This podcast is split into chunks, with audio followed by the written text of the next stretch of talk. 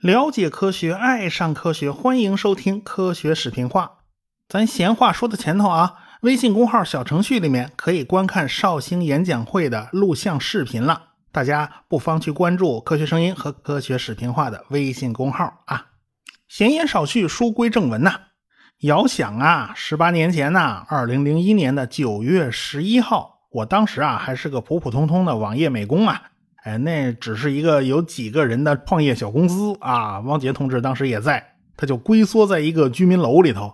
我印象里头啊，呃，是那天下班以后啊，大家都没走，在办公室联网打游戏。我不会打游戏啊，就坐在一边老老实实工作，因为第二天还要出去见客户啊。晚上八点多钟传来了一个消息，说美国一架客机撞进了纽约的世贸大楼。我当时是将信将疑啊，他不知道这个消息是真是假。在那个时代的互联网啊，网速仅有一百 K 左右啊，各大网站呢也不像现在比较成熟规范。那后来呢，就消息就越来越多了。哦，好像还真是有这么回事啊。哎，对于我来讲呢，一开始并没有在意，因为我知道，一九四五年的七月二十八日啊，一架 B 二十五轰炸机在大雾之中撞到了纽约的帝国大厦。好在啊，纽约帝国大厦够结实，它没有倒。当然了。B 二十五轰炸机最大起飞重量才十六吨左右，跟现在的 F 十六战斗机也差不多。当时啊，飞机普遍都轻啊，你只有十六吨都号称叫大型轰炸机了。不过撞进世贸大厦双子塔的飞机可就不是这么轻的家伙了，是两架波音七六七客机，最大起飞重量一百四十吨。这两架飞机本来是从波士顿飞洛杉矶的，应该飞了没多久。因此，飞机上还有大量的燃油啊！这么大、这么重的飞机撞进去，外加几十吨航空煤油燃烧的高温呢，这世贸双子塔就受不了了，它就轰然倒塌。当然了，很多人有一种阴谋论的说法啊，他特别喜欢这种阴谋论，就是怀疑啊，这楼啊不是自己倒掉的，是被炸药炸掉的啊。这个阴谋论总是很难反驳呀，因为反驳阴谋论本身呢，它也成了阴谋的一部分。不过呢，我还是要稍微解释一下，为什么世贸大厦如此脆弱。我查到的资料是因为世贸大厦的建筑结构啊太特殊了。一般来讲，很多钢结构的摩天大楼都是有一个中央的核心筒的。这个中央的这个核心筒啊，是整个大楼的骨头。这种大楼有点像我们脊椎动物，都是骨头在里边，肉在外边啊。假如这种楼要是被飞机撞了呢？是先撞破了皮肉，经过层层的阻拦，然后才撞到骨头。但是这个世贸双子塔它不是这种结构，它那结构啊类似于螃蟹腿儿，这外边是钢结构的骨架，它内部是空的。所以这种结构的好处是内部没有任何障碍物，你可以把办公室啊隔成任何大小。普通的摩天大楼它没法这么干呢，因为它中间有个核心筒啊，你总得躲开这核心筒吧？哎，因此别的摩的摩天大楼啊，基本上各个房间都是围着核心筒转一圈啊，中间是上下的电梯。这世贸大厦恰好相反，这电梯都在这墙墙根底下，都在侧帮子上。所以你看世贸大厦双子塔的照片，这外墙啊都是纵向的线条，一条一条的。你以为这个是外墙的装饰吗？不对，这就是整个大楼的骨架，这就相当于用乐高玩具搭成了一个又瘦又高的空筒子。这个筒子面对纽约港吹来的那种风的时候，那种持续性的压力的时候，人家表现的非常好。人家世贸大楼的晃动幅度只有二十五厘米，所以这在当时啊是一个非常优化而且建造速度特别快的设计，而且内部装修是可以随心所欲的。反正一整层楼的内部都没有什么承重结构，你可以随便分割。可是这个筒子呀，它很容易散掉啊。那没关系，每层的地板其实是钢骨架，这些钢骨架用不了多少力气啊，就能牢牢的抓住这个外外圈的筒子，给它牢牢的箍住了。哪知道啊，这一次被波音767客机撞了一下，然后又被航空煤油的大火烧了一下。所有横向捆住外墙钢骨架的这个结构全部烧软了、烧化了，于是这个外墙的钢骨架就开始分崩离析，一层塌了，上面楼层它会往下落呀，它落下来那个冲击力，下面的楼层根本就受不了，于是就发生了连锁反应，一层一层的全部塌下来，很快世贸大厦的双子塔就全都塌了。被撞塌的不仅仅是纽约世贸双子塔呀，这国防部五角大楼也被撞了。当时拉姆斯菲尔德国防部长啊，正在最内圈的办公室里，突然听到了一声巨响啊，脚底下大楼都跟着晃了几晃。一架波音757客机撞上了五角大楼，好在五角大楼不高，而且有好多圈它不至于全撞塌喽啊，所以最内圈它没什么事儿。但是给现场所有的人震动都是非常剧烈的。这拉姆斯菲尔德赶紧去了被撞的楼层，被撞塌的楼层啊，已经是惨不忍睹了。大火仍然在烧，到处都是烟尘，到处都是残垣断壁，飞机的残骸呀，建筑物的残骸啊，都混在一起了，哭喊声一片，还有各种嘈杂的声音。拉姆斯菲尔德呢，随手捡起一块金属片，上面写着有“美国航空”的字样。旁边的工作人员赶紧让他：“你千万别捡啊，你不要捡这些东西，这叫破坏了案发现场啊！”这些金属片也可能是非常重要的物证啊。为了安全起见呢，拉姆斯菲尔德就来到了五角大楼的地下室。哎，他跟副总统切尼通了电话。拉姆斯菲尔德就告诉他呀，现在现场是怎么个情况？我这五角大楼被撞了啊！呃，切尼当时正在自己的办公室呢。他早前呢，他听说有一架飞机撞上了世贸双子塔的时候，他马上就知道这一定是恐怖袭击。当时的总统小布什正在佛罗里达一所小学访问呢，他不在家，所以切尼马上打电话给总统小布什通报情况，然后打电话给其他人。就在这时候，哎，负责安全的特工闯进来了，就拉着切尼来到了白宫的地下室。还是地下室比较安全啊，这地方都是经过特别加固的。这万一有飞机要撞白宫建筑群怎么办呢？这不得不防啊。当然呢，你别说，还真有恐怖分子就是这么想的。从纽约纽瓦克机场起飞的一架波音757也被劫持了，正向这边飞过来呢。所以附近空军基地的 F 十六战斗机奉命紧急起飞。当时基地很多人都请假了啊，剩下的人不多。女飞行员希瑟彭尼啊，必须临危受命紧急起飞。而且啊，这 F 十六战斗机根本就来不及挂导弹，这挂导弹呢得要一个小时的时间。到国内毕竟是和平时期嘛，这刀枪入库马放南山呢。这导弹都锁在库房里没拿出来。尽管这个希瑟彭尼是个新手啊，他啥也顾不上了。他和僚机驾驶员这萨斯维尔两个人就这么赤手空拳的就飞上了天。这大不了啊，咱就用 F 十六撞掉那架波音七五七啊，一个撞机头，一个撞机尾。但愿有提前跳伞的机会啊，这都不一定有没有呢。反正个人的生死啊，都已经顾不上了。他们在华盛顿上空转了好久。才收到基地的消息，说这架757坠毁在了宾夕法尼亚。据说，是757飞机上的乘客和恐怖分子英勇搏斗，最后和恐怖分子同归于尽了。但是，没人能见证这架这个波音757上到底发生了什么，只能通过录音的只言片语才知道啊，好像是有这么回事那有人说呀，那空军早干什么去了？你怎么不早点派战斗机去拦截呢？你别说啊，这空军还真的派战斗机拦截来着啊！一有飞机被劫持，他们就派了。但是这么多航班，哪一架是不正常的被劫持的飞机呢？这战斗机飞行员他认不出来啊。后来是空军和呃这个空管人员啊，这民航空管人员一经过一系列的那这个讨论呐，这这双方都抓了瞎了。经过一系列的指挥混乱，有的战斗机飞行员飞起来了，他还不知道干什么。他以为是外敌入侵，他还往海上飞。后来各机撞上世贸大楼以后，大家才突然如梦初醒啊！哎呦妈呀，这个恐怖分子原来是这么干的！赶紧翻回头去往内陆飞去拦截，开加利烧的连后燃器都烧爆了，还是没赶得上，没来得及。后来呢，所有航班接到命令，全都找机场就近给我降落。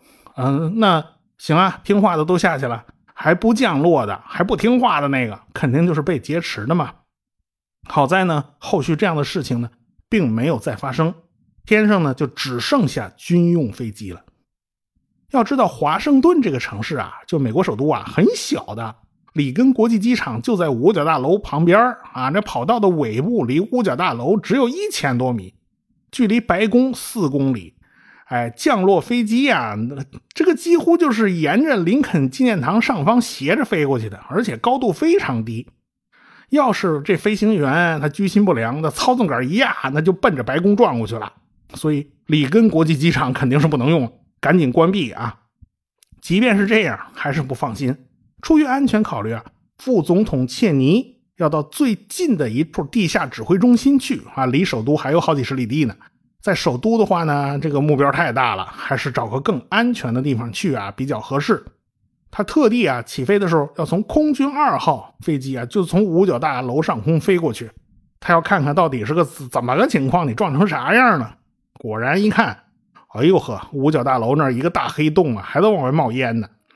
等到尘埃落定啊，没有新的恐怖袭击发生了啊，没有飞机再被劫持了啊，大家才稍微松了口气。开始追查911的罪魁祸首啊！毕竟啊，这好几千平民死于非命啊，这都是在和平时期死难最多的一次事件了，让美国人呐是痛彻心扉呀。所以 FBI 呀、CIA 呀，他就开足马力加班加班加点的追查真相啊。但是哈哈，这叫屋漏偏逢连阴雨。就在一个礼拜之后的9月18号，有五家媒体。分别收到了一封信啊，这个信很简短呐，就是写了一堆什么咒骂美国的话呀，这话都都是横着出来的啊，全是脏字儿，还有一些是来历不明的粉末。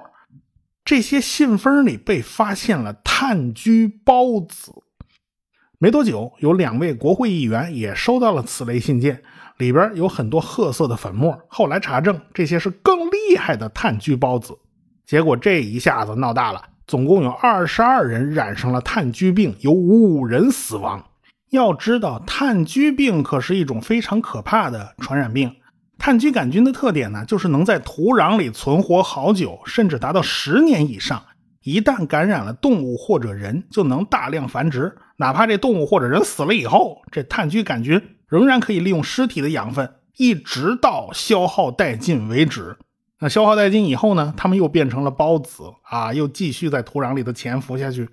所以，发动生化袭击的这个寄信的人，很明显他是具有相当的专业知识的人。他知道炭疽孢子能在信封里存活好久呢啊，这叫谁碰上谁倒霉呀！苏联解体的时候，有很多苏联从事生化武器研发的人才啊，就跑到了美国，他们提供了大量有关苏联生化武器研发的资料。苏联1979年发生过炭疽杆菌泄露的事件，当时啊，斯维尔德洛夫斯克的一家工厂发生了爆炸，就很多炭疽杆菌呢就被散布的到处都是。后来啊，造成上百人感染了炭疽杆菌，有几十个人死亡。这是现实版的生化危机呀！这是。后来直到苏联解体，叶利钦才把这事说出来，一直到2015年。美国科学家才分析出了苏联炭疽杆菌的源头，原来是从东北亚地区传出来的，很可能就是日本设立在哈尔滨的七三幺细菌部队搞出来的。也就是说，苏联人拿了日本人的部分研究成果啊，这个可能炭疽杆菌的菌株就是从那边那时候攒下来的。这些炭疽杆菌这么多年来啊，变异不算大。就这样，还要了几十条人命哦！哦，你要万一发生了变异，那还了得了呢？还随着苏联解体，很多武器和技术就是到处乱卖嘛。这生化武器的技术啊，有可能已经到处扩散了，所以这才是最可怕的事情。生化武器号称叫“穷人的原子弹”，这培养起来、生产起来不算贵啊，但是效果却是很恐怖的呀，让人一天到晚是提心吊胆的。所以，美国的达帕在苏联解体以后就开始建立生化武器的防御系统。你起码要有检测能力啊，要有操作规范呐。但是，美国防生化袭击啊，它还是有大量的漏洞的，有时候简直是防不胜防。这其中还有一次叫乌龙事件啊，由达帕研发了一套生化武器报警装置，还被安装在了白宫这个园区啊。这套装置报告说啊。发现了肉毒毒素，这玩意儿太吓人了，有可能整个白宫都被这种毒素啊给笼罩着，所有人都跑不了。而且这东西没疫苗啊，好像也不太好治。当时呢，副总统切尼正在纽约世贸双子塔那个遗址前呢，他吊唁亡灵啊，安抚群众，反正是正在参加纽约的纪念活动。那小布什和康多利扎赖斯呢，正在上海访问呢。这赖斯就接到国内国内电话，说是白宫里头什么肉毒素检测呈阳性啊，大家伙可能都感染了。哎呦呵，妈呀，这这这是事儿大了，这是。要是明天小白鼠都没事的话呢，那就是啊检测系统的误报。哎，要是小白鼠都死了呢，他们也就离死不远了啊。结果这第二天呢，这小白鼠这活蹦乱跳的，它没事儿。哎呀，那那那就是检检测系统的误报啊。哎，这个达帕的这个检测系统这误报率太高了，可是有时候啊，哎，他又会漏报，结果弄得大家呢无所适从。有一位叫拉森上校啊，他通过了白宫的安全系统，也没查出什么东西，然后他来找副总统切尼。这个副总统的办公室啊，就在艾森豪威尔办公楼里面啊，这是一栋大楼的名字。这个楼啊和白宫啊是同一个园区，是同一个安保系统。他见到副总统切尼的时候呢。告诉切尼，自己的包里啊有一小管子，叫枯草芽孢杆菌孢子。这东西和炭疽杆菌孢子呢是很像的啊。这东西居然就逃过了检测。这要真是炭疽杆菌孢子，那还了得呀！把副总统切尼吓出了一身汗呢。好家伙，我的妈呀，太悬了！所以当时啊，美国的邮政系统啊、快递系统啊，那都有点草木皆兵的意思啊，生怕这信封里包裹里有什么粉末状的东西露出来。你要弄个信封装点什么那个面粉之类的，给人寄过去，哎呦，我的妈呀，能吓掉人半条命啊！这是，那太恐怖了。所以炭疽信事件闹得人心惶惶。那么美国的这些炭疽杆菌到底从哪儿来的呢？最后追查到这信呢，是从新泽西州的特伦顿寄出来的。后来呢，又从普林斯顿的一个邮筒里面查到了炭疽粉末的这个痕迹。看来这个人是不是好像就在这附近哦？呃，劳伦斯利弗莫尔实验室的人根据检测结果发现，这些炭疽杆菌的年龄啊，最多也就是两年。哦，这时间不长啊，那么很有可能就是美国本土制造的吧？但是美国的媒体啊，就开始啊往伊拉克和萨达姆那边扯，总想把这炭疽杆菌呐就和萨达姆扯上关系。这萨达姆啊支持生化武器啊，这当年他的确是干过，但后来好像就没有了。但是这事儿逐渐就变成大家共识了，好像大家都这么说嘛，起码很多美国人就相信这话呀。后来美国的 FBI 和 CIA 啊就找到了。九幺幺的罪魁祸首，那就是本拉登和他的基地组织。于是呢，美国人就发动了阿富汗战争，一步一步就踏进了阿富汗的这个帝国坟场。二零零三年啊，当时的国务卿鲍威尔举着一小管粉末，说这个萨达姆跟恐怖活动和生化袭击有联系啊。于是又发动伊拉克战争，打了伊拉克。在伊拉克呢，找来找去啊，找证据都没找着。等于是自己打自己脸，你说这萨达姆冤不冤呢？这是。到了二零零八年，FBI 把目光对准了一个叫埃文斯的人，他呢在马里兰州弗雷德里克的戴翠克堡政府生物防御实验室工作过。当听说政府要来逮捕他，他是提前自尽了。他吃了大量的对乙酰氨基酚，俗称叫普尔西痛。这东西啊是一种普通的药物，它不是专门的毒药啊。什么泰诺林呐、必理通啊、百福宁啊，里边都有这东西。成年人呢，一天最多吃两克，剂量大了，对肝脏的损坏极其严重。所以我相信他死前啊，一定是有剧烈的肝痛的。他这一死啊，这事儿就成了一个死无对证的悬案了啊。其实 FBI 对他的指控也不是无懈可击的，也不算充分。所以到现在为止，这事儿仍然是扑朔迷离。这事儿到底谁干的？其实根本就说不清楚。九幺幺事件之后呢，美国人也在检讨国内的安全形势啊，到底这次袭击是谁的失误造成的呢？他总得有个人负责吧？反正这事儿啊，跟达帕是不沾边啊，因为这都是情报部门没有提前发现这帮恐怖分子导致的啊，这锅就得情报部门来背啊。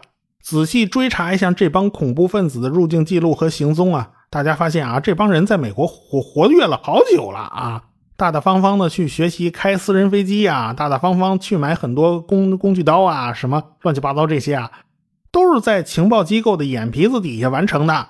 这不怪情报机构，怪谁呀？这锅你不背，你你怪谁呢？于是啊，小布什就成立了国土安全部，统管国内安全，而且呢，设立了国家情报总监，统管所有的情报机构。大家这情报机构就不要恶斗了啊，这叫资源整合。国防部下属的达帕这个高科技研发部门呢，当然他也会有新的任务要完成，而且这件事儿啊，还和一个人紧密联系在了一起。这个人叫波音德克斯特，这个波音德克斯特是海军中将。他当年啊是加州理工毕业的啊，当年也是核物理专家，后来在海军内部啊逐级逐级晋升，最后人家当上了里根的国家安全事务助理，这职务可了不得哟，这可是基辛格和布尔津斯基担任过的职务哦，但那是总统身边人哦。不过他后来卷入了伊朗门丑闻，因此他就辞职了啊，准确的说是被辞职的啊。在里根执政期间啊，有好多美国人被恐怖分子绑架了。这些恐怖分子跟伊朗呢是有着千丝万缕的联系的。里根呢嘴硬啊，他不能向恐怖分子服软呐，私底下找各种渠道联系恐怖分子，希望他们放人。无奈这个恐怖分子啊，他铁嘴钢牙的，就是不干。哎，伊朗这个时候因为两伊战争啊，也就弄得焦头烂额的。所以美国人就跟伊朗人私下交易啊，你帮我把人质要出来，我给你军火。就这样，里根政府就和伊朗在私底下秘密交易。后来也不知道怎么回事啊，这消息泄露了啊。当时萨达姆跟美国还是盟友呢，大家一块对付伊朗呢。你怎么私底下勾勾搭搭的？结果这事儿就越闹越大，变成了一个丑闻。这就是所谓的伊朗门事件。这波音德克斯特呀，哎，他属于知情不报，于是他就被辞职了啊。其实哪儿知情不报啊？这这这都是里根自己决定的，这底下人只是执行罢了。就为这事儿啊，这波音泽德德克斯特还背上好几场官司。里根呐是个甩锅小能手啊，这都是下属去背锅，他什么事儿都没有。折腾了这么多年呢，这官司可算是平息了，指控也撤销了。他从政府出来呢，就加入了好几家国防承包公司。他是技术精英啊，又有官场的人脉，因此啊，混的是如鱼得水，风生水起。你别看他那么大岁数了，这家伙居然自己在家学编程啊，成了一个程序员。后来还在高科技公司当上技术总监呢。这老头还是很厉害的。这一次，达帕跟他是一拍即合，有个前所未有的工作正在等着这个家伙呢。这就是信息识别办公室。当时啊，情报部门啊痛定思痛啊，要改革以前的弊端呢。但是情报工作现在遇到了一个很大的难题呀。那就是无法从一点一滴的各类信息之中把那些个蛛丝马迹给提取出来。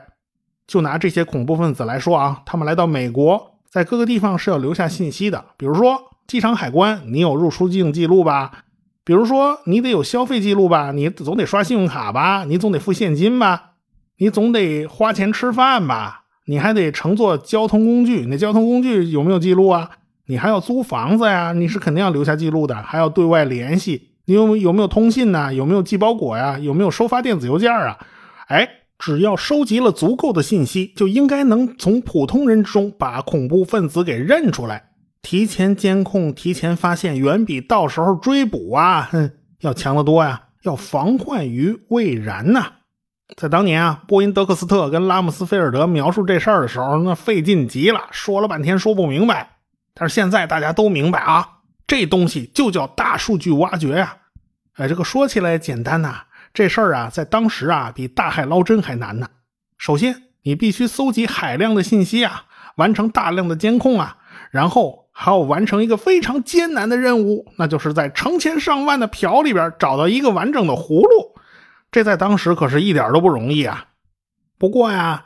这个办公室啊，成立了没几天，就遭遇了当头一棒，他被迫解散啊！这个预算都被国会给撤销了，而且这帮人呐，也就成了千夫所指啊！这有有人戳他们脊梁骨啊，就说他们一九八四啊，就说他们老大哥呀，整个团队的人呐都是灰溜溜的。